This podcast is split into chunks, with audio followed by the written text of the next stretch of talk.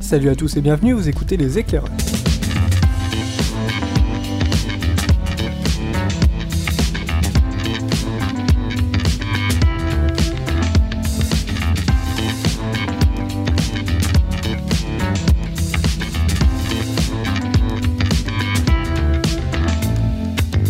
Salut à tous, c'est l'heure des éclairages numéro 18. Pour m'accompagner ce soir, j'ai avec moi Randall Flag Soulignement, Oh, c'est moi Randall Flag underscore DZ Rider.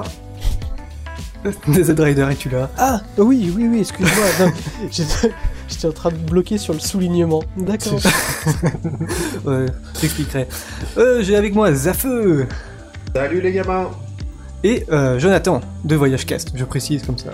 Salut les jeunes Alors Zafeu, Jonathan, c'est la première fois que vous venez. Ouais, quelle chance, hein Eh oui.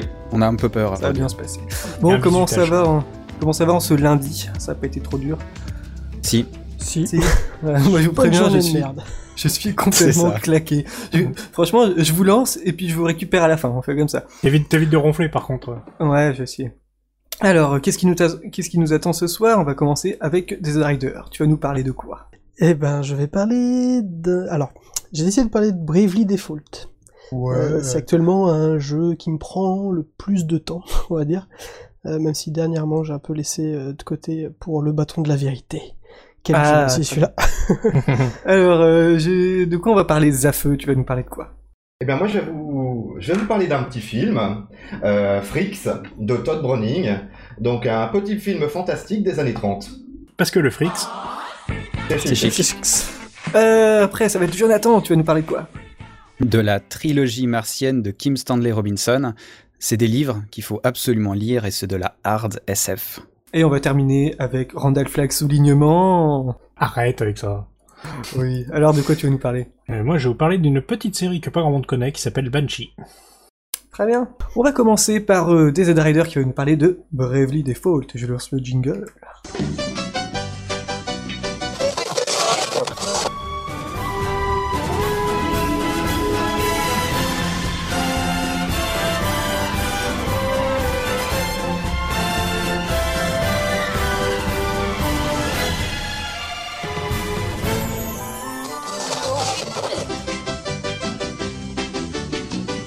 Sais que cette musique, ça m'a donné envie direct d'acheter le jeu. Ah ouais, non mais la BO est magnifique. J'ai, bah, je l'ai, elle est disponible, hein, la BO. Vous pouvez la choper.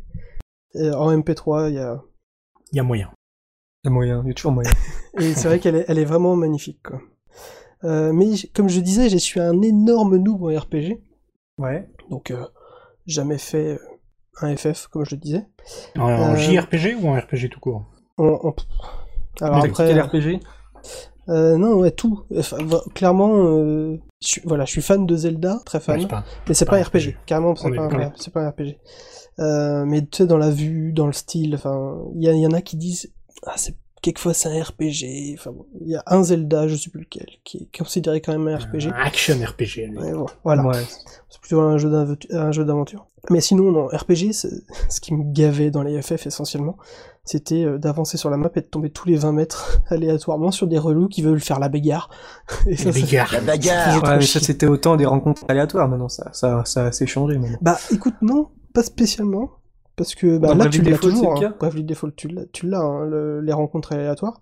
Mais euh, tu peux activer plus ou moins. J'en parlerai après, mais euh, voilà. C'est, c'est dans un des points positifs, du coup. Mais euh, non, non, c'est, c'est, c'est vraiment le même style. Je vais faire un petit pitch. Alors, un pitch à, à la noob qui n'y connaît rien. Euh, donc, en gros, c'est l'histoire d'une gonzesse qui a alors 17 ans ou 20 ans. 17 ans chez les Japs, 20 ans chez nous. Hein. Et elle est pas très gâtée par la vie, cette pauvre. Euh, premièrement, parce qu'elle elle a un nom de merde. Elle s'appelle Agnès Oblige. Voilà. Ah, le jeu le framponnais. Voilà. Euh, Je, je sais pas d'où ça vient, mais enfin non. Euh, après, euh, tu vois, comme je suis un énorme noob, je le répète, euh, peut-être qu'il y a des significations, des trucs qui, qui sont complètement normaux pour des joueurs de RPG. Mais alors pour moi, c'est... Non, mais en, t- en tout cas, les, les Japonais adorent donner des noms français aux trucs, même s'ils savent pas du tout ce que ça veut dire. Donc, Ouais. Euh, comment il s'appelle? Florent Gorge a fait un. Oui, j'avais un bouquin ça, là-dessus. ouais, sur les, les enseignes au Japon. Ils appellent ça le franc-poney. Donc voilà, elle a un nom de merde. Euh, elle a pas l'air très très finie. Au début du jeu, elle est complètement niaise. Et- mais bon, apparemment c'est normal pour un RPG. Il y a toujours une niaise dans le coin. C'est vrai, mais c'est pas, c'est pas toujours la, le personnage principal par contre. Ouais. Et, mais non, mais en fait, ouais, elle, elle est, elle est un peu. euh, T'as envie de la baffer quoi au début du jeu. Et enfin, euh, c'est une Vestale. Pour un gros noob comme moi, une Vestale, j'étais là. Qu'est-ce que c'est? De quoi il parle? Et euh, alors, je suis allé sur Wikipédia.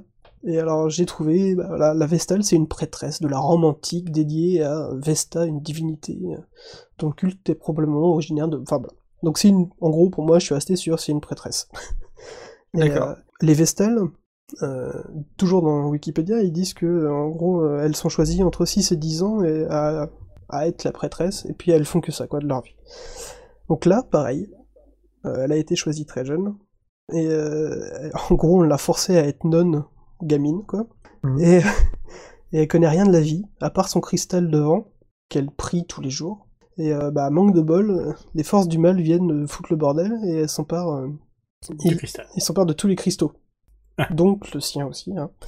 Et donc euh, elle, ça la force à sortir de son trou. Avec une petite fée qui s'appelle Eri. Hey, listen. Hey Ça m'a fait trop penser à ça. C'est bien, elle a fait de.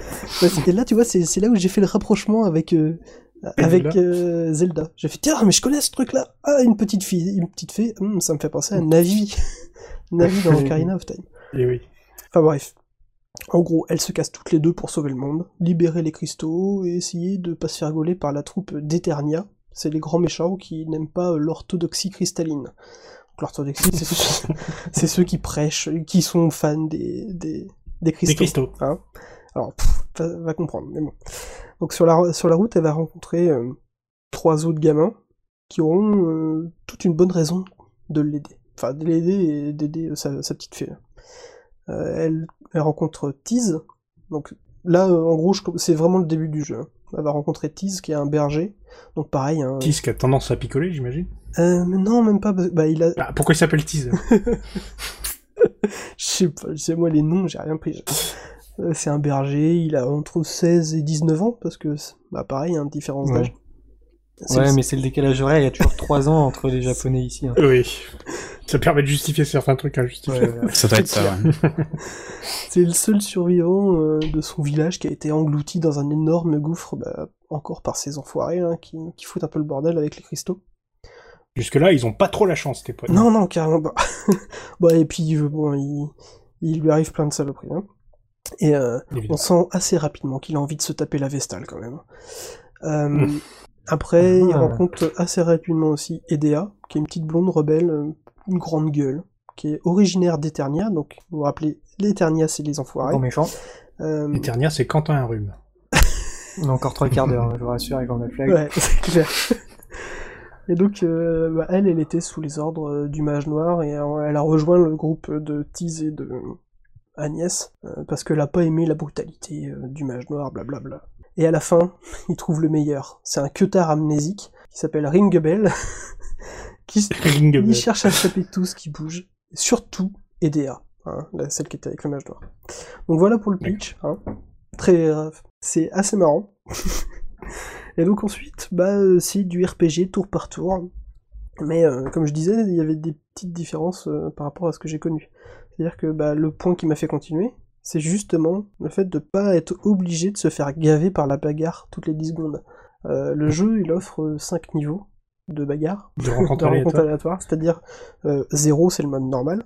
Euh, et après Mhm. tu, vas tu peux descendre de moins 50%, moins 100%, donc moins 100% dé- on désactive complètement la baston. Euh, Ouais. Comment tu gagnes de l'XP alors euh? Bah alors justement, c'est ça le problème.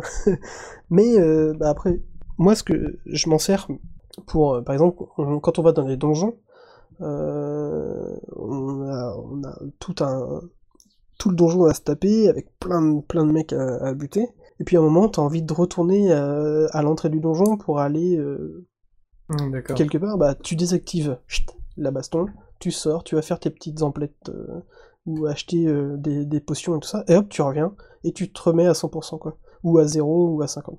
Parce que t'as, le 0 D'accord. c'est le mode normal et après tu peux monter à 100%, plus 100%, c'est-à-dire que là... euh, Il y a deux fois Ah plus. ouais, de- bah là- Tu peux pas faire un pas sans ah ouais, avoir un combat. le 100% c'est insupportable quoi. Est-ce que les, les strums qui t'attaquent sont visibles sur la carte Non. ou pas? C'est ça, non. D'accord. Donc le plus 100%, euh, et vraiment, euh, c'est moi je m'en sers pour faire après bah, du leveling. Euh, quand je fais une grosse passade où je suis à, je me mets à moins 100 parce que euh, ça me gave de, de me battre et j'ai juste envie euh, de me la faire en mode Zelda justement, de, de découvrir le donjon sans me faire chier. Et ben, euh, je le fais comme ça. Puis après, je fais de l'XP avec du plus 100. Je fais des, des, des grosses, des grosses passades XP.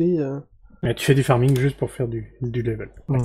Bon, après, voilà, je le joue comme ça parce que, comme je le dis, hein, je suis un noob et que il y a sûrement de- des meilleurs moyens de, de le faire ou de rester à, à zéro et puis bah, faire euh, le jeu comme il est programmé, quoi. Mais euh, c'est comme c'est le truc qui me gave, bah du coup, voilà, ça me permet de, de passer là-dessus un peu ce, ce mode-là. C'est assez rapide en plus, il suffit d'aller vite fait dans les options, euh, activer, désactiver, puis basta, quoi. Ouais, c'est toujours les retours dans ce genre de jeu qui sont, qui Ouais. sont casse-pieds, quoi. Justement, quand t'es bloqué, il te manque un truc, ou alors ton arme Ouais, c'est pas ça, assez C'est bonne. Ouais, c'est Et fou donc ça. du coup, euh, rageant. comme tu désactives, tu, tu retournes euh, là où t'as envie et puis basta, quoi. Tu, te, tu te fais pas chier. Surtout, euh, en fait, le, bah, on- on- plus tu te bagarres, plus tu vas perdre tes points de magie. Les points de magie, c'est hyper cher à récupérer. Et donc, Ouais. euh, du coup, il y a qu'un seul moyen de pouvoir récupérer aussi bien ta vie que les points de magie, c'est en allant à l'auberge. Dodo dans l'auberge. Et bah, Ouais. les auberges, elles sont tout le temps à 4 bornes, quoi. Et donc voilà, il y a ça aussi. Ça me permet de, Voler dans une bonne auberge. On va manger des chips. Et, euh, donc voilà, après, c'est- le système, c'est du tour par tour plutôt bien pensé. pensé. Euh, on sélectionne chaque perso pour les attaques défense, puis on laisse tourner la bagarre, quoi. Après, c'est du tour par Mhm. tour euh, normal, sauf que euh, bah, là, il y a la spécificité de Brave... Enfin, Bravely Default, c'est Brave et Default, c'est les deux euh, spécificités dans, dans, les, dans, les, dans la baston. Donc en fait, en utilisant une fois Brave, le joueur euh, va euh, faire une attaque supplémentaire lors de son tour, le, le personnage, mais par contre lors du tour suivant, il pourra pas attaquer. Ah, Euh, Ah, c'est si- super, c'est c'est du timing. en fait. ouais, alors, bah ça dépend. Co- Comme tu connais, au bout d'un moment, les, les, les, Les réactions. bah, les, ouais, les ennemis en face, tu sais à peu près euh, quel niveau ils sont, et tu sais que si en gros tu fais euh, un coup de brave, donc ça veut dire que tu vas pouvoir euh, faire deux actions par ton personnage, euh, pour tous les personnages, donc x4, donc ça fait 8 actions sur le même tour, bah potentiellement tu peux le défoncer d'un coup, quoi. En Ouais, un coup. Et donc du coup tu gagnes plus d'XP parce que tu as des bonus d'XP euh, parce que tu l'as fait en un seul tour. Mmh. Donc voilà, donc ça c'est le brave. Et si par contre t'as envie de faire un stock d'actions, bah, tu utilises default. Tu fais rien du tout. Ouais, en, en fait tu fais rien, tu utilises default. Donc en gros ça se met en position de, de, De défense, défense, un peu plus de défense quoi. Et donc tu, quand tu te fais toucher, tu prends moins cher que si euh, t'avais pas fait ça. Et après tu pourras utiliser, ça, ça te fait augmenter un, Une jauge? non, un nombre de points. Enfin, tu peux aller jusqu'à plus 3 en fait. Et après, tu, peux, tout déclencher d'un coup. Donc potentiellement, tu peux te faire Mhm. 5, 5 6, 7 d'un coup euh, si tu fais beaucoup de default. Après, tu pourras utiliser D'accord. 5-6 fois euh, le brave, et comme ça, tu peux, tu peux envoyer 5 actions en même temps. Quoi. C'est de la charge, Ouais. quoi. Mais par contre, si tu descends, ouais. euh, tu, si tu descends en dessous de, de 0, bah, 0 c'est ton point nominal, on va dire. Et si tu fais un brave, tu vas passer à moins 1, ce qui veut dire que derrière, le truc d'après, là, tu reviens à tour. 0, donc tu pourras pas, tu pourras pas jouer, tu vas perdre ton tour.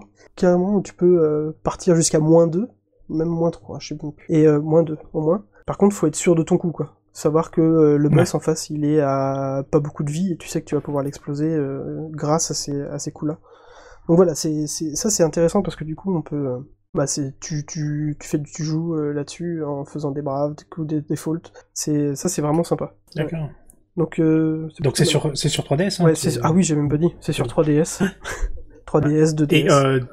Et il y a une démo qui est, qui est dispo. euh, Oui, la démo elle, elle est dispo et elle est euh, super bien foutue parce que tu peux jouer hyper longtemps. Je l'ai pas faite.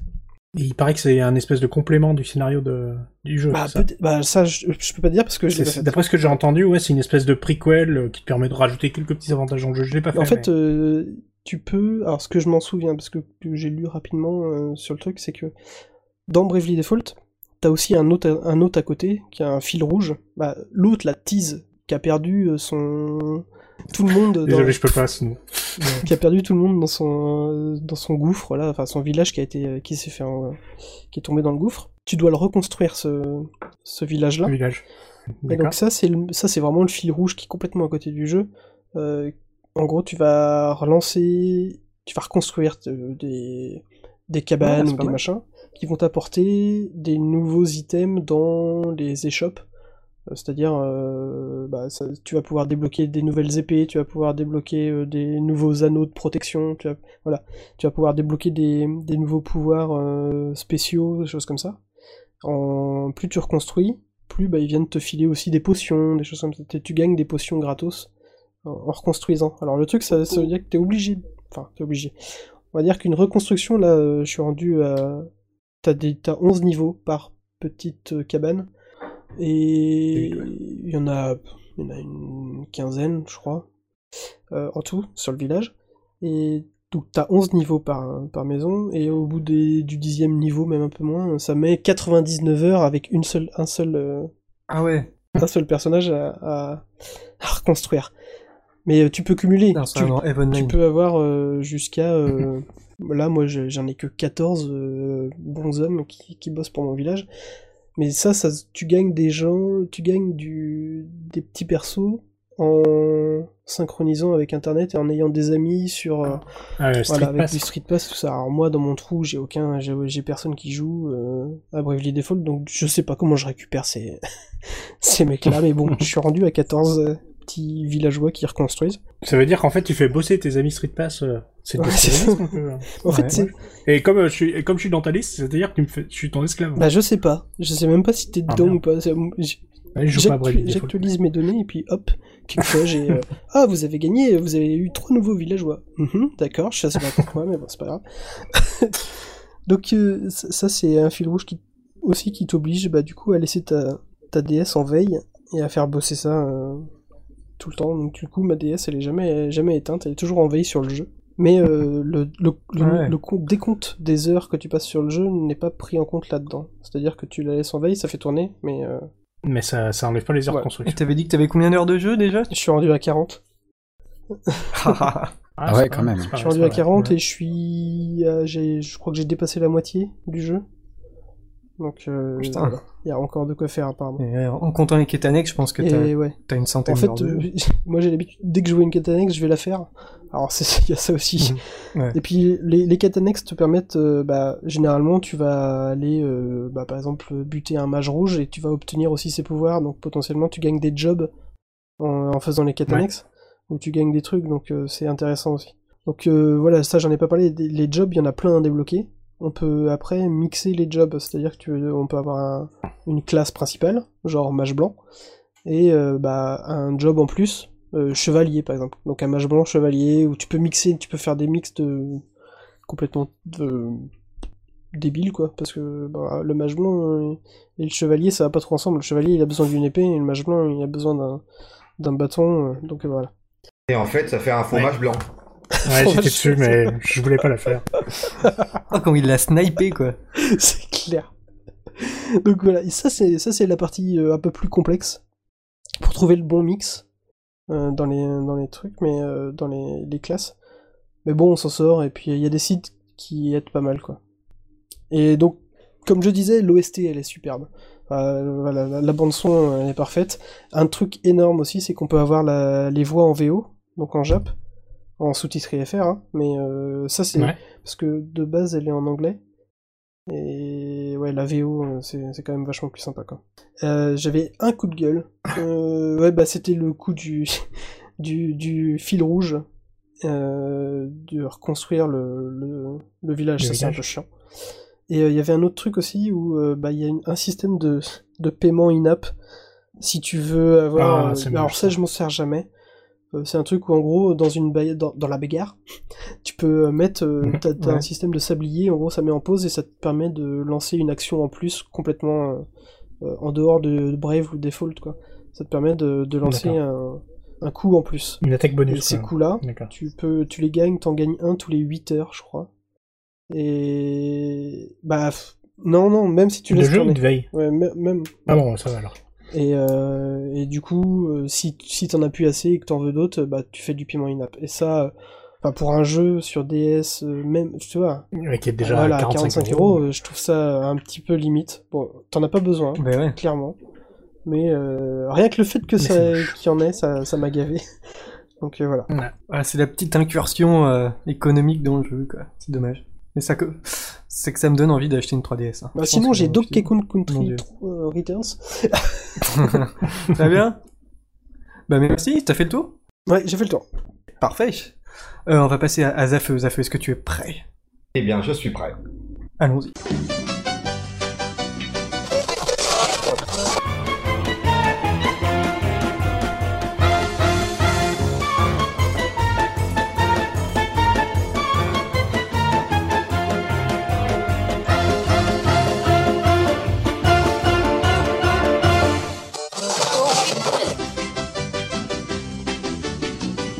Peut me dire d'où cette musique vient Et bien du film Parce que lui-même, j'imagine, non? Eh non, parce que j'ai pas trouvé de musique pour euh, le film. D'accord. Ça vient, ça vient du jeu Psychonauts. Ouh, oui. Et oui, parce que. eh Je connais pas. Oh, dommage, faut, faut y jouer. hein. Alors, Zafeu. Alors donc, euh, comme vous avez pu l'entendre sur la musique, je vais vous parler d'un petit film qui se passe dans le monde du cirque. Ouais. Alors, ce film s'appelle Frix, ou alors La monstrueuse parade, et date de 1932. Alors, quand j'ai voulu faire cet article, je me suis posé euh, la question, je me suis dit, mince, ils le regarderont peut-être pas, mais je vais quand même pas leur spoiler le film. voilà, donc mon but, c'est de vous parler de ce film sans vous parler d'histoire. Merci.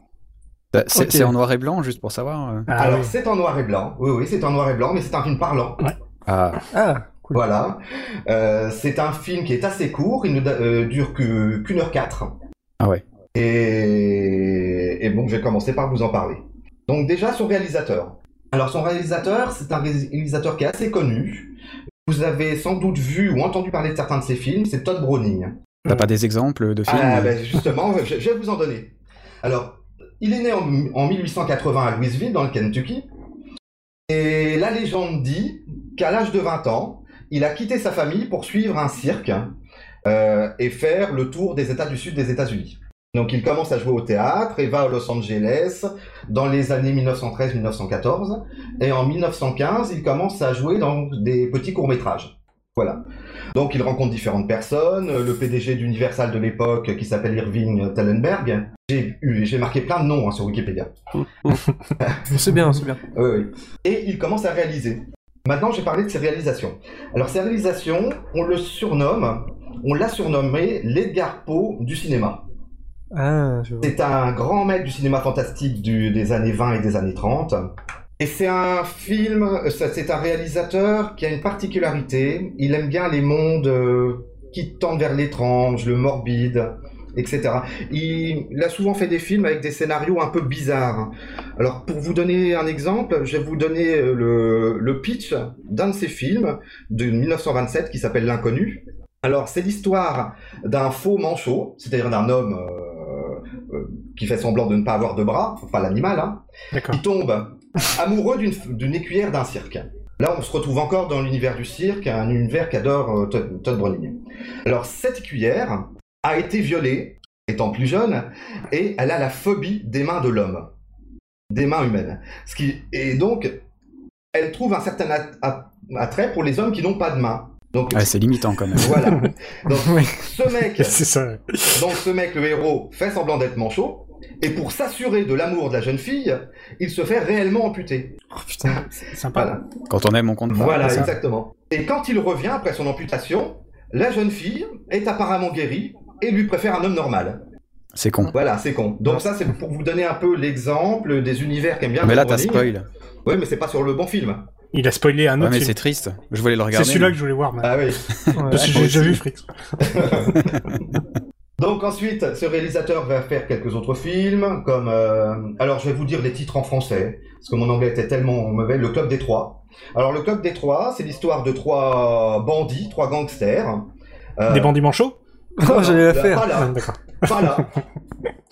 Donc un ventriloque qui joue le, le rôle d'une vieille dame, un colosse, euh, genre Hercule, et puis un nain déguisé en enfant que la vieille dame pousse dans une poussette. Et donc ces trois-là vont divaliser des gens, des personnes, etc. euh, et c'est une, donc une histoire de gangster. Donc ce film a eu pas mal de succès. Euh, ensuite, en 1931, il rencontre un acteur qui s'appelle Bala Lugosi. Ouais, oui. Voilà, et il fait un petit film, je crois, qui s'appelle Dracula. Ah. Donc c'est- lui qui a fait Dracula de- avec Bela Lugosi en 1931. Pendant ces années-là, ce, réalisateur est très bankable. Euh, tous, ses- pratiquement tous films ont du succès, ce qui fait que c'est un des seuls à l'époque à avoir le, fi- le final cut sur ses films. Il a le droit de choisir ses acteurs, son scénario, il fait lui-même son montage, il donne le film, le film est, est montré que- comme tel au, au public. Ça devait déjà être plus facile dans les années 30 que maintenant, tu vas me dire. Alors sûrement, euh, cut. j'ai très très peu de souvenirs de cette époque malheureusement. Ouais, mais moi je suis assez vieux pour Ah, m'en ouais. souvenir. Moi, j'étais pas là. Et donc, suite à, suite à ce film Dracula, on a une grande mode de films assez noirs, assez trash. Euh, Frankenstein se fait dans la... La MGM fait Frankenstein dans la foulée. Non, c'est Universal. Et ensuite, le président, le président euh, de la MGM demande donc à Ted Browning de faire un film qui soit encore plus horrifiant que Frankenstein. Un énorme succès. Et là, on va lui donner l'histoire, lui raconter l'histoire, euh, lui donner un histoire. Et ça y est que j'ai le trou évidemment, c'est toujours la même chose. Scénario. Ouais, le Le scénario. scénario, le script. En fait, c'est une nouvelle qui s'appelle Spurs. Spurs. Et donc Frix va être tiré de cette nouvelle qui s'appelle Spurs. Le cadre, le, le cadre de l'histoire est la même. Le début de l'histoire est la même, mais la fin est totalement différente. C'est pour ça que je vais vous raconter. La fin du film. Non, je vais vous La raconter fin du scénar. de, de la nouvelle. qui a fait ce scénar. D'accord. Alors, c'est l'histoire d'un nain qui s'appelle Jacques Courbe et qui se produit dans un cirque euh, dans le sud de la France. Donc, ce nain est monté sur un chien loup qui s'appelle Saint-Eustache. Comme tous les nains. Exactement, euh, bah, évidemment, bien sûr. Et ce chien loup, Saint-Eustache, veille fidèlement sur, euh, sur le nain. Donc Jacques s'éprend d'une euh, d'une belle écuyère blonde qui s'appelle Jeanne-Marie. Encore Ah, Toujours, oui. Mais ça sera toujours les mêmes histoires avec lui, c'est souvent. Et est-ce que c'est une écuyère en argent? Ah, les blondes, ça serait plutôt euh, écuyère dorée cette fois-ci. D'accord. Et donc cette écuyère, est ma- c'est la maîtresse de son partenaire, euh, Simon Lafleur, qui est pareil, comme d'habitude, un colosse. Souvent dans un- les histoires de Browning. Mais il met que des colosses, j'ai l'impression que le coloscopie. Mais- Il a des obsessions. Il ouais. a des obsessions. Eh, vous, vous deux, là, vous deux, je vous sépare au prochain cours. Hein. Donc Jacques, le nain, hérite de son oncle, et par magie, Jeanne l'écuyère accepte donc d'épouser Jacques, pensant que Jacques mourra bientôt. C'est plus belle la vie dans un Et- cirque. Oui. Et le but ensuite, c'est de se marier avec Simon. Donc il se marie, elle se marie avec Jacques, mais Jacques comprend assez vite euh, que cette nana, elle est pas blanc-bleu, et puis il décide de reprendre un peu le dessus et de se venger. Alors les mois passent, euh, on- Jeanne revoit Simon, et elle lui dit que Jacques le traite comme une esclave, la maltraite, etc. Simon veut protéger sa belle, elle veut, il veut l'aider, mais Jacques apparaît sur son fier destrier, sur Saint-Eustache. Ah oui. Il charge Simon, il l'attaque tel un chevalier, et Simon s'enfuit. Et donc à la fin de cette nouvelle, il va continuer à, ob- à obliger Jeanne à le porter, parce que maintenant ce n'est plus Saint-Eustache qu'il porte, mais c'est sa femme, Jeanne. Donc il- elle le porte sur ses épaules, et il va traverser avec elle la France, de, de ville en ville, constatant combien, à coup d'éperon, on peut rapidement chasser le démon de la cor- du corps d'une femme. Magnifique. Bon esprit. C'est ouais. beau. Oui, c'est ça, voilà. Ça donne envie. C'est suivant euh, cette histoire que va être fait ce film? Le tournage du film a été assez compliqué. Parce que donc Todd Browning a Ah. décidé euh, donc, que l'histoire se jouerait dans un cirque, que ce cirque montrerait des phénomènes de foire. Des phénomènes de foire. Alors là, je vais choisir, je vais choisir des mots. Je vais souvent dire pour phénomène de foire créature ou monstre. Pour rester un peu dans l'ambiance de Ouais. Ouais, c'est Voilà, c'est l'époque. hein. Remettre dans le Pour contexte. remettre dans le contexte, exactement. Donc, il choisit pour jouer les personnages de ce film de véritables phénomènes de foire, de vé- véritables monstres. Euh, qu'il ira chercher au cirque Barnum ou dans différents cabarets de l'ouest Ah des ouais. États-Unis. Ah, Parce qu'à l'époque, les cirques faisaient aussi euh, montrer des phénomènes de foire plus que des numéros. Oui, exactement. Alors, on va trouver le nain Harry, le héros du film. Euh, on va trouver en phénomène de foire Johnny Eck, qui est un homme sans jambes, donc qui est né sans jambes. Alors l'histoire de. Johnny Heck elle est assez euh, rigolote entre guillemets parce qu'il a un frère jumeau qui lui Il n'a pas de bras. non qui lui est né tout à fait normal. Il, il est tout à fait normal et tous les deux ils vont faire des tours de magie, dont un tour d'homme coupé en deux où le frère, je vais dire entre Ah. guillemets entier, entrera dans la boîte. On coupera Ah, en parce deux. qu'ils sont, ils sont Ils jumeaux. sont jumeaux. Et ça sera euh, donc son frère sans jambes qui sortira. Malin, les jumeaux. Voilà, malin les jumeaux. Attends, t'as- dit qu'ils avaient pris des vrais gens, donc il y a vraiment un mec qui a pas de jambes qui a Il y a joué dans le film, vraiment un c'est ça mec qui n'a pas de jambes Et qui a un joué dans le film, tout à fait. Un Ah, C'est flippant. oui, oui, non mais c'est, c'est... Je vais y venir, je vais y venir justement de cette... euh, à la flipperie. Elle est vraiment dis donc. Dans ce film, on va trouver aussi d'autres personnes, comme Schlitz, qui, euh, que l'on appelle... euh, qui fait partie d'une troupe de têtes d'épingle, des microcéphales. Des personnages avec des têtes vraiment minuscules, toutes petites. Voilà, on va trouver Radian, un homme tronc. Alors un homme tronc, il a une tête et le tronc, pas de bras, pas de jambes. Pareil, c'est un personnage... Et avec la musique, ah, il y a la musique de Daft Punk aussi. voilà. Alors, C'est vrai que t'allais parler de Georges Tron. non, pas- Oui, je non parce que euh, celui-là n'a pas de pied. Ah, Ah oui, pardon. pour Georges Tron, ce serait un problème. Pardon. Jacques Dutronc aussi. Aussi. Et donc, euh, Randian, donc cet homme tronc, jouait aussi dans des, dans des cirques. Alors, c'est quelqu'un qui, avec sa bouche, pouvait écrire, peindre, se raser. Il pouvait se rouler une cigarette juste avec sa langue et ses lèvres et allumer sa cigarette. Bon, vous pouvez aller voir sur internet, on trouve de très jolies photos de ces jolies personnes. Ouais, flippant hein, quand même, euh, les photos, hein, franchement. Alors, et deux héroïnes, aussi deux héroïnes entre guillemets. Dans ce film, on va trouver euh, les sœurs Violette et Dizzy Hilton, qui sont de- des sœurs siamoises, euh, très jolies. Qui aime bien, qui aime bien les chats. Donc, pendant les années 30, les années 40, des- oui, ça, ça va être des véritables stars aux États-Unis, qui seront dans tous les tabloïds. Les tabloïds suivront leurs histoires d'amour, etc., etc. Une histoire d'amour avec une siamoise, enfin avec des siamoises, ça peut être assez. euh, Original. voilà, je ne trouvais pas le mot. Original. Donc on va trouver des personnages de ce style dans ce film. Et de là va venir une, euh, des difficultés pendant le tournage. Alors c'est un tournage qui va être assez court, il va durer un mois. Et la le premier problème que va avoir Todd Browning, Todd Browning pendant le tournage, c'est que ces acteurs vont être très très mal acceptés des, des Ouais. techniciens à Hollywood. Ah, Ils vont avoir l'interdiction d'aller dans la même cantine qu'eux. Donc ils seront totalement Ah. mis de côté. Ah, ça craint. Ça Quoi. craint, ça craint assez. C'est représentatif de l'époque. Ouais, hein. oui. ça. Oui. Euh, sauf pour le nain et pour les siamoises qui sont de grandes stars qui eux pourront quand même aller à la cantine. Mais pour les autres, euh, non. Euh, ces phénomènes de foire, ont, ce sont des stars dans leur domaine. Et ils vont aussi se jouer les stars pendant le film, à, on va dire entre guillemets, emmerder les techniciens. À faire les divas, quoi. à faire les divas exactement. Euh, ce sont des personnes qui savent se montrer, mais qui en général ne savent pas jouer.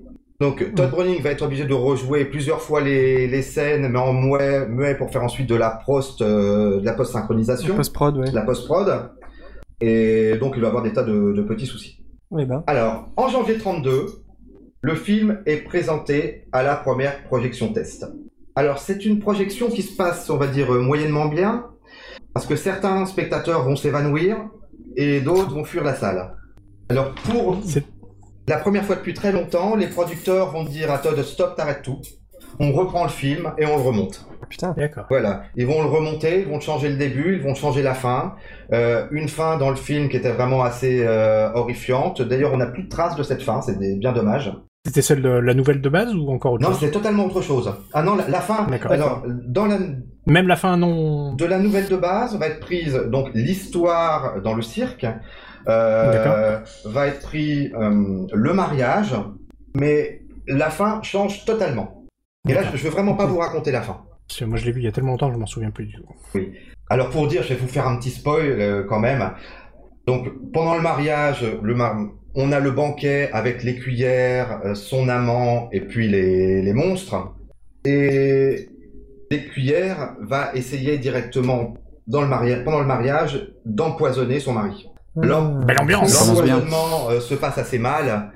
Et on va dire entre guillemets que les monstres vont se retourner sur euh, contre euh, contre les deux personnes, mais je vous raconte pas la fin. J'essaie de m'imaginer comment tu peux être menacé par un homme tronc. J'ai un peu de la peine. je Oui, mais dire. quand t'es deux et que t'en Je as sais une pas, trentaine derrière toi, ils vont avoir des troncs. Il peut pas tenir en joue. Euh, on pourra avoir une belle poursuite euh, assez bien filmé d'ailleurs. Attends, une poursuite d'homme-tronc, tu m'excuses, mais je suis désolé. Ça fait des travelling un peu lents, mais ça marche. ouais, voilà. On est horrible. hein. désolé. Voilà, donc ensuite ce film va sortir en salle. Euh, c'est un échec complet. Il Ah. leur a coûté 316 000 dollars et il en aura rapporté 150 000. Pour l'époque, c'est beaucoup, 316 000 Oui, Ouais, dollars. ça, devait être, ça devait être monstrueux. C'est clair. Euh, si j'ose dire. Je fais même pas exprès celui-là. Alors ce film va être interdit dans quelques États des États-Unis, va être interdit 30 ans en Grande-Bretagne et il va ressortir euh, en- pendant les années 50. On le reverra ensuite euh, dans différents ciné-clubs, etc. Euh, actuellement, on peut le voir souvent. De temps en temps, il passe à la Cinémathèque ou sur France 3 le dimanche soir. Oui, sur des chaînes du câble aussi, je l'ai vu passer. sur des chaînes du câble. Et donc, moi, tout ce que je vous propose, c'est d'aller le voir. Ah, J'ai bien envie d'aller le voir. Ah, Moi, ça me fait, fli- ça me fait trop flipper ces trucs. euh, la, la course poursuite avec euh, les hommes trop, je vais peut-être aller voir. Bon, en fait, le, le problème que, que pose ce, fi- ce, ce Ce film, film. c'est que le spect- ce film, c'est que qui n'est pas un film de cyclisme. Sur le cyclisme. Merci de votre compréhension. Alors, c'est que ce, le spectateur voit, et il est grosso modo on pourrait dire invité à se projeter dans des corps différents du sien. Euh, c'est un film. Toute la première partie du film va re- va ressembler un peu à une euh, télé-réalité où pendant les premières scènes, on va voir tous les monstres vivre, faire leur lit, euh, manger, euh, les femmes sans bras, euh, manger, boire avec leurs pieds. C'est la vie de tous les jours, mais vécue par des monstres qui, qui peut paraître assez dérangeant. Ouais, clairement. Ouais. Ensuite, et il se trouve que, bah, et comme d'habitude, les monstres ne sont pas ce qu'on croit. Eh oui. Et je vais finir sur cette belle phrase, parce que j'avais prévu une très belle phrase de fin que j'ai perdue. Est-ce qu'il y a des clowns? Ça, c'est des vrais monstres, les clowns. Ouais, ça, ça me fait flipper justement. Je déteste les films avec des clowns. Ouais, j'aime pas les clowns. Ça se passe dans un cirque. Je veux pas spoiler, mais ça se passe dans un cirque. Ouais, non, ça va pas le faire. Je vais pas le regarder ce soir, j'ai pas dormi. Genre, genre, il y, a- il y a plein de, de monstres et nous on se dit putain les mecs, il y a des clowns, on peut pas regarder ça. C'est exactement ça, ouais. non mais c'est intéressant, hein, je pense. euh, mais je, je pense que c'est intéressant de regarder aussi pour voir par rapport à l'époque justement comment Ouais. ces gens étaient traités quand même, hein, parce que c'est, enfin actuellement ce serait scandaleux d'avoir quelque chose de pareil, quoi. Enfin, pas forcément le film, mais le, le cirque en lui-même, quoi. Je, ça- pour ça, ça doit être intéressant à regarder, quoi. C'est intéressant. On va se retrouver, on va trouver un thème un peu similaire dans Elephant Man de David Lynch Ouais. en 80. Ouais. où bah, toujours une personne différente, un monstre qui n'est pas le monstre qu'on croit, c'est tout. Euh, et c'est un film qui est très humain, très humain quand on, quand on le regarde bien, mais quand même très très dérangeant. Il Voilà. faut savoir, faut savoir que X-Files a fait un épisode sur ce thème aussi. Ouais. Ah, c'était un hommage à ça, d'ailleurs. Et euh, South Park aussi. Lynch a bien aimé ce thème. Lynch, dans Twin Peaks, on a aussi ce thème dans certains des épisodes Ouais. qui, euh, qui ont vu ces- les vieux qui ont vu cette série. Mais il y a des Ouais. jeunes qui l'ont vu. Oui, bah, on le trouve très facilement dans des sites de téléchargement euh, presque, presque, presque légaux. On ne veut pas connaître tes cousins suédois. On les connaît tous. En Suisse, c'est légal, hein, moi je m'en fiche. Ah ouais Très bien. Ben voilà. Ben, je voulais juste essayer de vous donner envie de voir un film un peu différent. Ah bah moi je vais le regarder. Et, et je vous promets que moi aussi j'irai le voir. Moi, j'ai- j'en ai des souvenirs euh, très lointains, mais je l'avais vu, je sais pas combien de dizaines d'années. Ah ouais. Tu m'as intrigué, je, ouais, moi je aussi suis je intéressé là. regarder. Euh, pour ma culture, je pense que je vais le regarder. Oui, vous verrez, c'est c'est très court, hein, ça dure une heure. Ça existe en DVD et, et autres, euh, on le trouve très facilement. Très bien. C'est ça. Bon, bah euh, merci beaucoup Zafeu. Mais de rien. Et on va passer à Jonathan. Est-ce que tu es prêt? Non. Trop tard.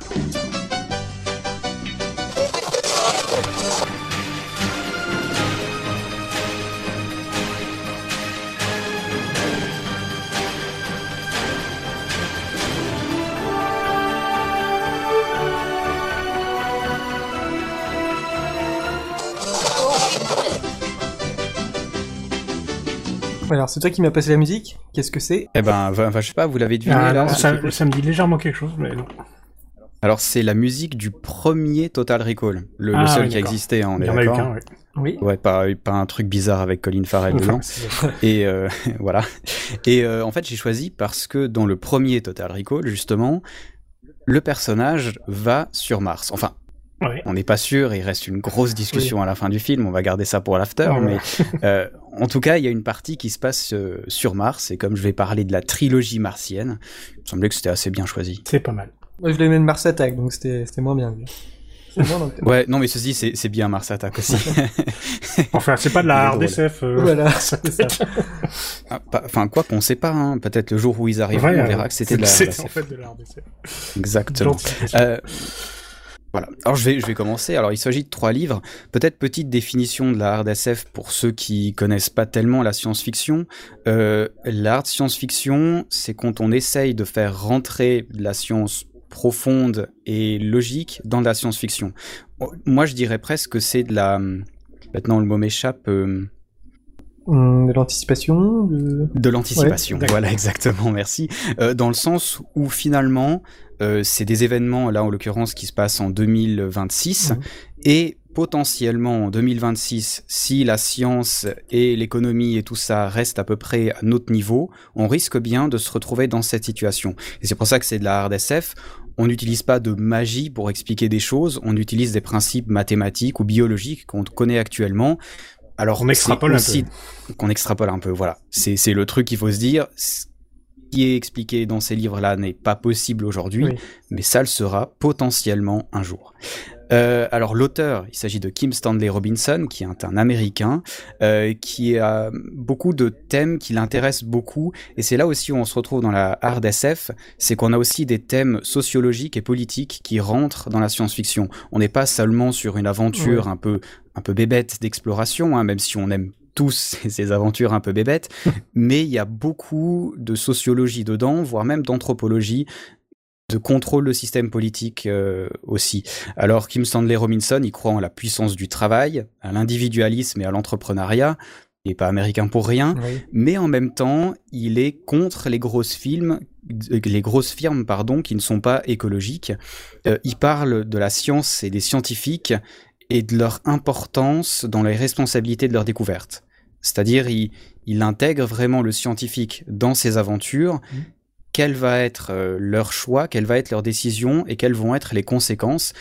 Part du principe que de nos jours, par exemple, les scientifiques font de la recherche et c'est super intéressant, mais réfléchissent finalement très peu aux conséquences de leur recherche. Un manque d'éthique, quoi. Ouais, enfin, éthiquement, tu peux décider de faire quelque chose qui est pas éthique pour quelqu'un d'autre. Oui, c'est vrai. C'est Oui. très compliqué. hein. Bon, on verra justement, et c'est ça qui est passionnant dans ces trois livres, c'est que il n'y a pas de réponse qui est donnée à aucune des questions qui est posée. C'est plutôt des pistes de réflexion, mais qui sont quand même très bien explorées. Mm. Euh, il a reçu 11 awards majeurs dans la science-fiction, cet auteur, dont deux Hu- Hugo pour Mars la verte et Mars la bleue, et un Eboula pour Mars la rouge. Donc c'est quand même des gros bons livres de SF. Euh, le premier, il a écrit en 1993, qui s'appelle Mars la rouge. En 94, c'est Mars la verte. Et en 96, Mars la bleue. Puis c'est une trilogie, mais il y a un recueil de nouvelles qui a été ajouté à ça, qui s'appelle The Martians, qui est sorti en 1999. Alors c'est trois très gros livres qui sont pas forcément faciles de pri- prime abord. Je vais même essayer de, de vous convaincre de les lire. Des questions jusque-là? Jusque-là, tout va bien. C'est limpide. D'accord, on va essayer de rester limpide alors. Alors, premier livre, Mars la Rouge. C'est le début de la colonisation sur Mars. En fait, on n'est même pas encore sur Mars. On est en 2026, à bord de l'Ares. Il y a un système assez intéressant euh, de vaisseaux avec un réservoir euh, qui est utilisé ensuite pour voyager ju- jusqu'à Mars. Il faut savoir qu'il faut à peu près six mois hein, euh, pour voyager vers Mars. Et c'est là où on est dans la RDSF. Il n'y a pas de, il, il y a pas de porte des étoiles. de l'espace. Voilà, exactement. De warp. Voilà, exactement. C'est dommage, hein. Ouais. Mais voilà, ça, ça rend aussi le, le voyage plus intéressant parce qu'on on s'aperçoit déjà, il y a 100 personnes dans ce vaisseau Ares, et on s'aperçoit déjà que vivre à 100 personnes sur un vaisseau n'est pas si évident que ça. Ouais. Et notamment, il parle des sélections. Et c'est passionnant. Alors, on est toujours dans la science-fiction, hein, donc euh, il essaye de savoir comment est-ce qu'on aurait pu sélectionner ces gens-là, ces 100 personnes qui vont coloniser Mars. Ouais. C'est les 100 premières personnes qui vont poser leurs pieds sur une planète. C'est passionnant. Comment est-ce que tu fais pour choisir ces gens-là? Mhm. Qui tu sélectionnes? Comment tu les sélectionnes? Euh, Comment est-ce que tu fais? Parce que 100 personnes, c'est beaucoup de personnes. Donc comment est-ce que tu fais pour être sûr qu'ils vont pas s'entretuer au bout de trois mois Ah Et c'est passionnant parce que c'est typiquement les questions qu'on se pose actuellement. Euh, il y a Mars 500 qui a été créé et on sait actuellement si on veut faire Mars aller et retour, il faut à peu près une année et demie entre le voyage, rester euh, à peu près six mois sur place et puis revoyage de six Ouais. mois. C'est très long, ça a été testé sur, euh, je crois, ils étaient trois ou quatre en Russie. Il y a déjà eu quelques problèmes, mais a priori c'est possible que ce soit viable, mais sur 100 personnes, on n'a jamais testé. Et Ouais. on se rend compte aussi, et il explore ça dans le livre, et je, je trouve ça vraiment passionnant, pour lui, quelqu'un qui est intelligent et qui veut aller sur Mars, que c'est vraiment son désir, il peut tromper tous les tests. Enfin oui, ça pen- enfin nous on Ouais. est un peu des fans de SF comme ça, on y a peut-être déjà réfléchi, mais pour quelqu'un qui a jamais réfléchi, on se dit oui, ben voilà, il y a des tests sociologiques, euh, génétiques et tout ça pour sélectionner une personne qui est censée être équilibrée. Ouais, mais c'était vraiment, vraiment motivé. Ben voilà. Et le problème, c'est que quand tu prends les 100 personnes potentiellement les plus intelligentes et les plus amènes de créer une société, tu prends aussi les 100 qui sont capables plus de facilement mentir. Voilà, exactement. Et qui ont peut-être même participé à la fabrication de certains tests. Et c'est là qu'on voit déjà dans le vaisseau qu'il y a des petites différences idéologiques chez, chez- chez certains. Et ça, ça va suivre vraiment euh, sur 200 ans. euh, les trois livres hein, forment 200 Ouais. ans de la colonisation martienne. Et c'est passionnant parce qu'on se dit aussi une chose qu'à mon avis, on pense pas aussi quand on pense au voyage vers Mars, c'est qu'une fois que tu es sur Mars, t'es 100 personnes, t'as de la bouffe, t'as de l'eau, t'as des outils. Tu fais quoi? Au début, tu construis ton petit abri, puis après, tu fais quoi? Ben, tu crées une nouvelle société. Et à partir du moment où tu as une société qui est autonome, la Terre, on n'a plus rien à faire. Ah oui. Et, ouais, mais enfin pour nous, c'est oui, aussi, c'est aussi un des grands thèmes de beaucoup de bouquins de science-fiction avec les révoltes martiennes et tout ça. Exactement. Et c'est alors c'est pas forcément du nouveau, hein, mais là Mm. c'est vraiment expliqué d'une d'une très bonne manière et avec les systèmes politiques qui sont testés. Et je trouve ça vraiment passionnant parce que finalement, euh, là j'ai cité l'année de 2026 pour le départ vers Mars, euh, Mars One, hein, qui est potentiellement, on va dire, cette sorte de télé-réalité qui se passera sur Mars. hein, on est encore très incertain sur la faisabilité de ce projet, mais la date d'échéance c'est 2024. Donc on est quand même très Pas proche. mal dans les clos. Voilà, exactement. On est quand même très proche. Alors, il n'y a pas 100 personnes qui vont y aller. Hein. Euh, je crois que c'est une quinzaine de, de colons, on va dire, euh, qui vont y aller. Mais ces questions-là commencent à devenir de plus en plus euh, d'actualité, j'ai envie de dire. Euh, alors voilà, pour continuer un petit peu, euh, il y a la construction d'Underhill, qui est la première construction martienne. Et là aussi, on commence à avoir aussi... ce, qui, ce qui est passionnant aussi, c'est par exemple l'art. Comment va évoluer l'art sur Mars? Oui. parce qu'on n'a plus les mêmes contraintes ouais. techniques, on n'a plus les mêmes matériaux, et euh, ben il y a moins de gravité, donc on peut faire des choses hein, vraiment différentes que sur Terre. On peut recommencer quelque chose tout en reproduisant un petit peu ce qui est- s'est passé sur Terre. C'est aussi vraiment passionnant. Euh, Il y a. Phobos, un des satellites de Mars, qui est colonisé assez rapidement. Alors ça aussi c'est beaucoup vu dans les livres de science-fiction, mais là aussi il y a création d'une nouvelle société, de nouvelles dynamiques. C'est vraiment très intéressant. Et puis euh, il y a le terraphage qu'on connaît Ouais, tous. Terraformage Voilà, qu'on connaît tous, hein, transformer la planète Mars en Terre numéro 2. Voilà. Et simplement, là aussi, qu'est-ce qu'on fait en vrai? Parce que pour nous, ça semble logique d'adapter euh, une planète à notre environnement et puis qu'on puisse euh, y vivre normalement, euh, sans masque, sans rien. Ouais. Puis, en même temps, c'est un comportement qui est tout sauf écologique. Parce que Ah, l'écologie, c'est préserver l'environnement qui existe. Et nous s'y adapter. Donc, entre guillemets, l'écologie, ce serait d'aller sur Mars et de garder nos masques pour ne pas changer son atmosphère, sa Terre et tout ça. Et donc là, il va y avoir, euh, c'est pas vraiment du spoil parce qu'on le comprend assez vite. J'imagine qu'il y a ouais, deux courants qui vont arriver. Exactement. Des, des écolos. Ouais. Voilà, les écolos qui sont appelés du coup les rouges. Euh, Mars, Eh oui. la Ah ouais. rouge. ah, c'est rigolo, hein, mais c'est c'est vraiment passionnant et Mais c'est c'est raconté comment? Parce que euh, de la manière dont tu le dis, on sait pas trop si c'est un comme un roman euh, ou plus comme un documentaire, tu vois. euh, c'est parfois entre les deux, c'est-à-dire, euh, mais, mais, D'accord. mais l'histoire, elle suit vraiment quand même euh, une, euh, une chronologie, elle suit des personnages, et puis euh, comme dans, dans Mars la verte, qui est le deuxième numéro, on va apprendre que il y a des solutions qui sont trouvées pour allonger la vie des gens. En fait, ces 100 premiers vont avoir une vie qui n'est pas éternelle, mais qui est très longue. Et donc, on va pouvoir voir aussi l'évolution dans la psychologie de ces gens, qui sont... euh, des évolutions qu'on peut tous avoir. Hein. Au début, on va tout transformer, puis après, il y a peut-être peu la fibre, la fibre écologique qui revient, donc euh, on regrette ce qu'on a fait. Et du coup, de voir ces personnages évoluer, leur interaction, c'est hyper intéressant. Puis relativement rapidement, il y a des émigrants qui viennent. Et du coup, ça change aussi complètement le fonctionnement de la société. Il y a le terrorisme qui arrive très vite aussi. Ben oui, ça s'importe, même sur Mars. et puis, il y a le choix du système politique. Et puis, c'est un peu aussi un, quelque chose qu'on retrouve souvent dans la science-fiction. Il y a la Terre qui décline, et puis Mars qui commence à augmenter parce qu'elle a assez de ressources et elle est autosuffisante. Et forcément, un jour ou un autre, il y a un conflit. La Terre va... Exactement. va vouloir revenir. Hein. Exactement. Mais du coup, la Terre qui revient sur Mars, et qui fait peut-être des États policiers, peut-être des États avec des grosses corporations. Mhm. On retrouve quand même des thèmes qui sont centraux dans la science-fiction, mais je trouve que c'est vraiment expliqué d'une manière assez profonde et intéressante. Euh, souvent, on se contente d'évoquer certaines choses, lui va dans la profondeur des trucs. Souvent, c'est souvent, souvent, des prétextes pour faire un récit. Voilà, souvent en fait, tu es, ben voilà, c'est après les révoltes martiennes, et voilà l'histoire de deux mecs qui sont paumés là. Là, on a, enfin, pour moi, ce, à quoi ça me fait le plus penser, c'est les fondations d'Isaac Asimov.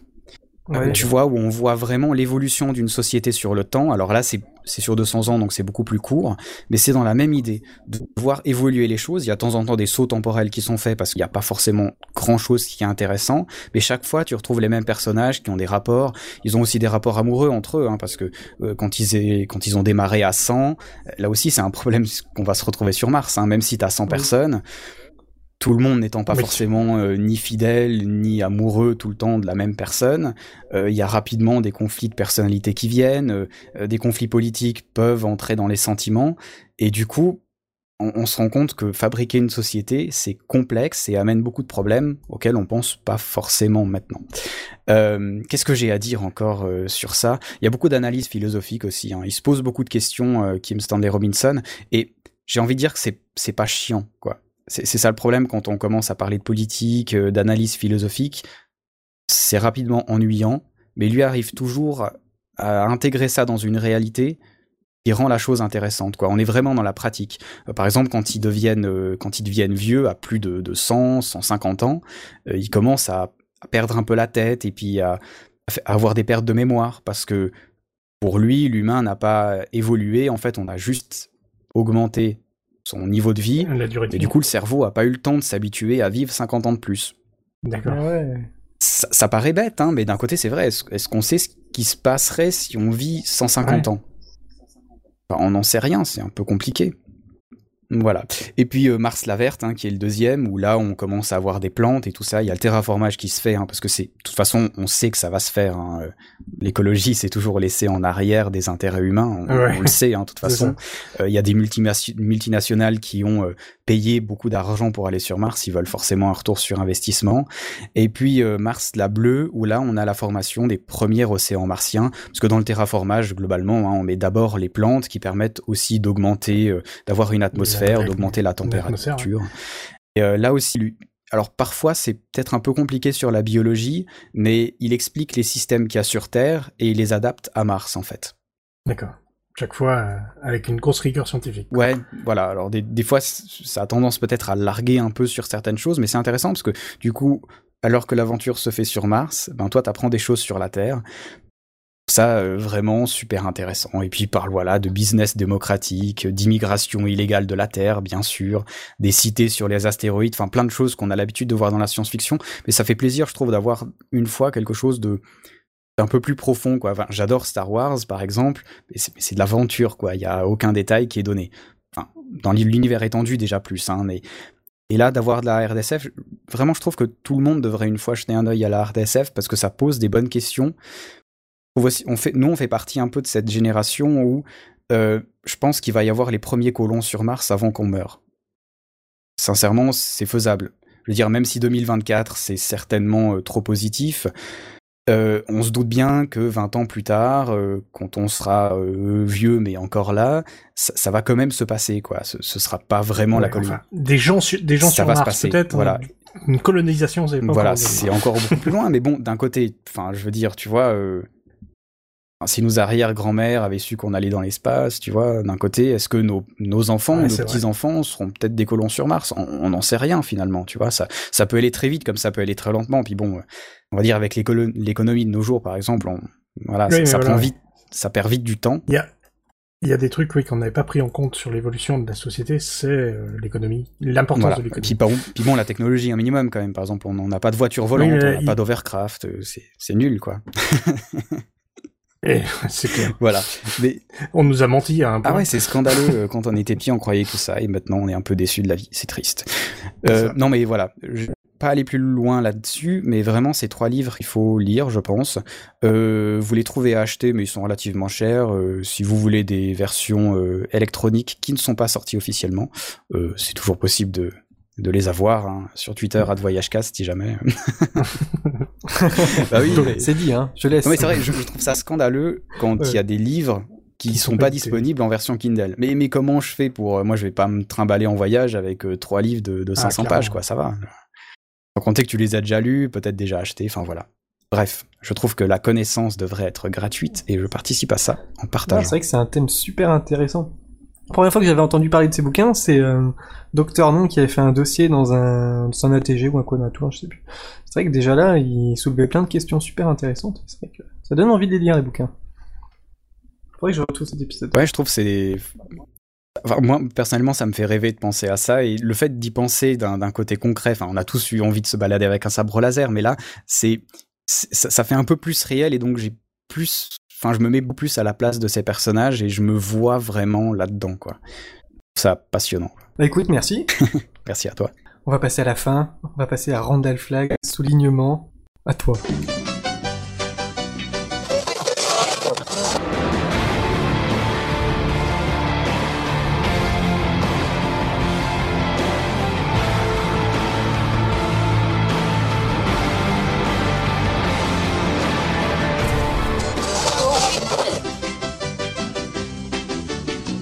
Banshee Banshee, rien que le générique est super. Bon, moi, je vais être vachement plus léger euh, que nos deux derniers intervenants, hein, mais, mais c'est très sympa aussi. Et quoi, j'étais de complètement Banshee. léger, moi? Oui, toi, t'étais très très léger, mais moi aussi.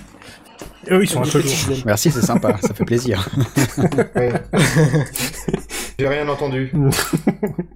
Non, mais c'est- je vous parlais d'une petite série qui s'appelle Banshee. Alors, c'est une série américaine euh, créée par, euh, par, un, par pas mal de monde, mais surtout un qui est un peu connu qui s'appelle Alan Ball. Alors, euh, rien à voir avec Uwe Ball, hein, je vous préviens tout de suite. Ah, ouf, je suis rassuré. On a eu chaud. Euh, c'est le scénariste d'American Beauty, vous avez dû voir ça Ouais, c'est bien ça. Euh, Ah, oui. ça c'était bien. Et c'est surtout aussi le créateur de True Blood et de Six Feet Under. Ah, Ok. oui. Là, Bah, c'est tout dans la Alors, finesse alors, euh, truc, je pense. Ouais, c'est alors oui, c'est tout dans la finesse, c'est tout- c'est le, c'est le mot qui va bien.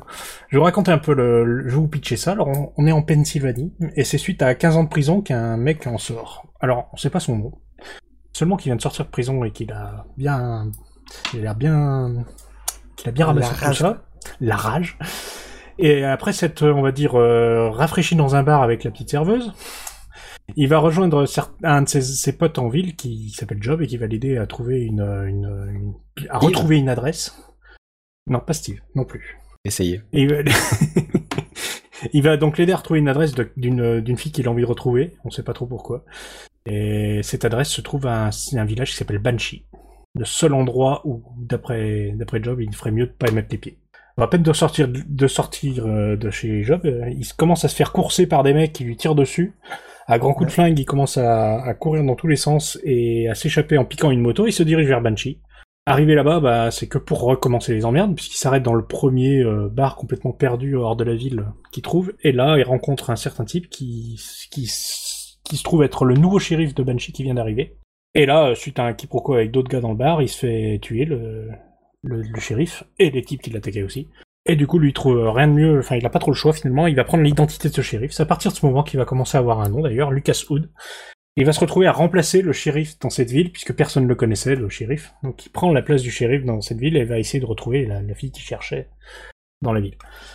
Et en fait, cette série euh, se... va raconter les histoires de ce type qui va pas arrêter de se balader entre la légalité, parce que quand même, euh, c'est un gentil, et l'illégalité, parce que quand même, euh, il aime bien taper. voilà, il aime bien taper sur les gens, surtout ceux qui le méritent ce, vi- ce petit village là se trouve à la frontière entre un territoire amish et un territoire indien, histoire de compliquer un peu la, la sauce. Eh oui. Et euh, donc il va faire régner l'ordre à plus ou moins sa manière. Et on va rencontrer des personnages, mais c'est des personnages de comics en fait. C'est presque un comics filmé ce, truc tellement c'est les trucs sont un peu caricaturaux. Mais euh, si vous connaissez un peu euh, True Blood, qui est un petit peu mal tourné, on va dire la série. Au début c'était un peu ça. C'était vraiment le côté euh, le côté un peu exagéré de, tout ce qui s'y passait. Là il n'y a pas du tout ce côté euh, vampire et compagnie, mais il y a ce côté comics. Par exemple, le, le- le grand méchant qui est un ancien Amish s'appelle Kai Proctor. Rien que le nom, ça place le gonze.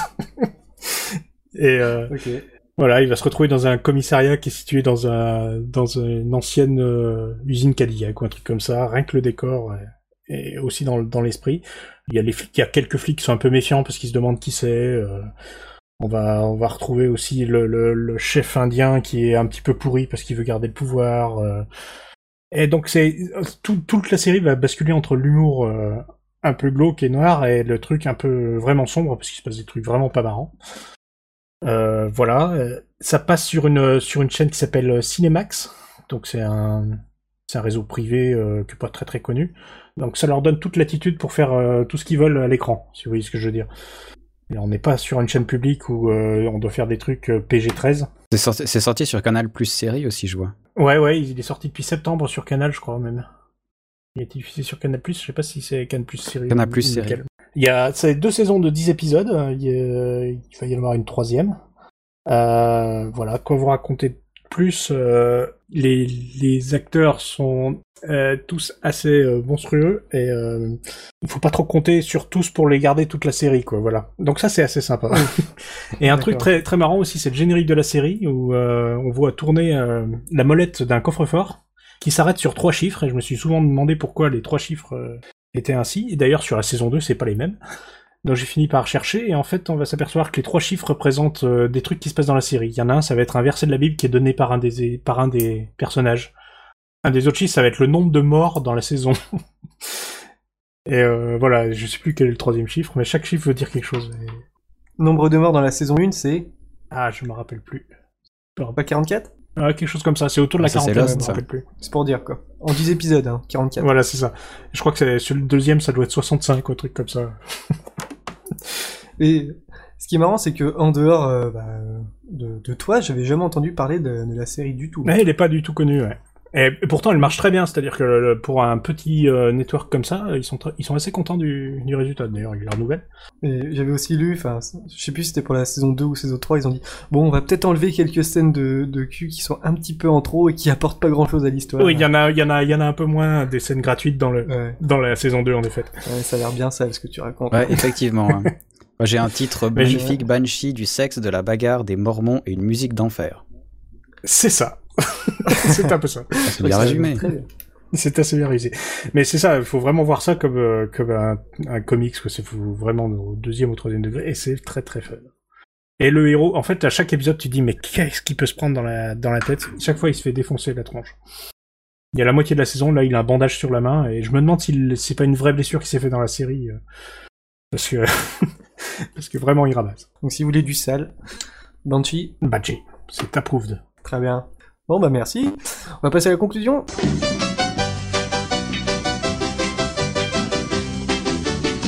Et c'est la fin de cette émission. Merci de nous avoir suivis et un grand merci également aux invités Randall Flag. DZ Riders, Zafeu et Jonathan.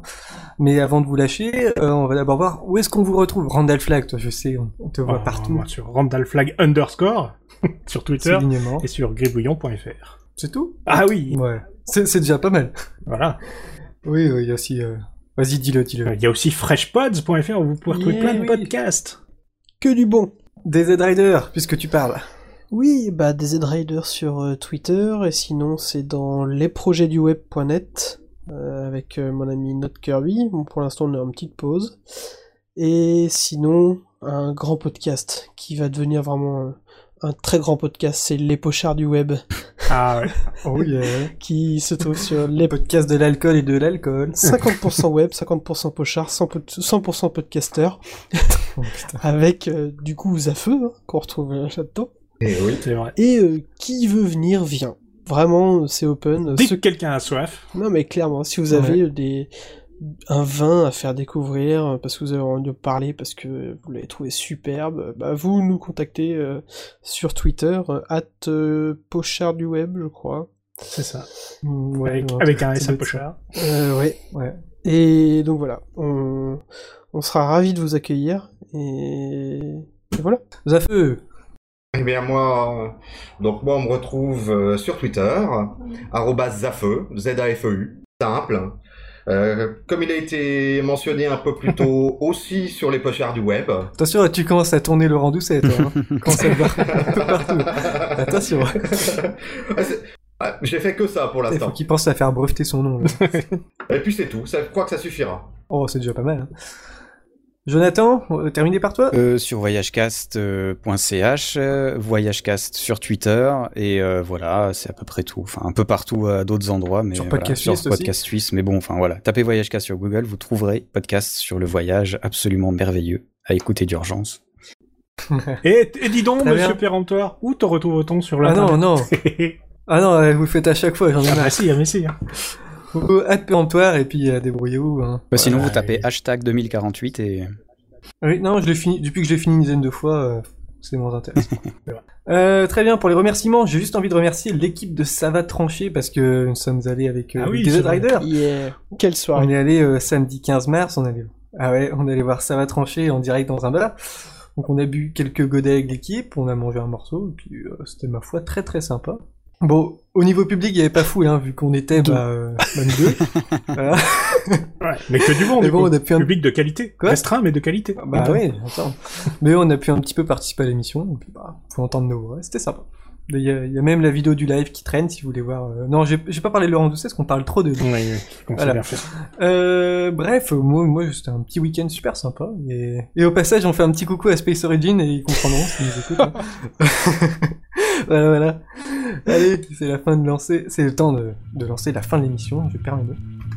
Alors, vous pouvez retrouver l'émission sur leséclairpodcast.wordpress.com, sur Twitter, arrobas les underscore éclaireur, sur Pod Radio, la radio des podcasts, sur podcastfrance.fr, sur freshpods.fr également. Et on se retrouve dans euh, deux petites semaines, si j'ai le temps, je garantis pas, mais dans deux petites semaines avec des nouveaux invités. Allez, ciao Salut Ciao, ciao. La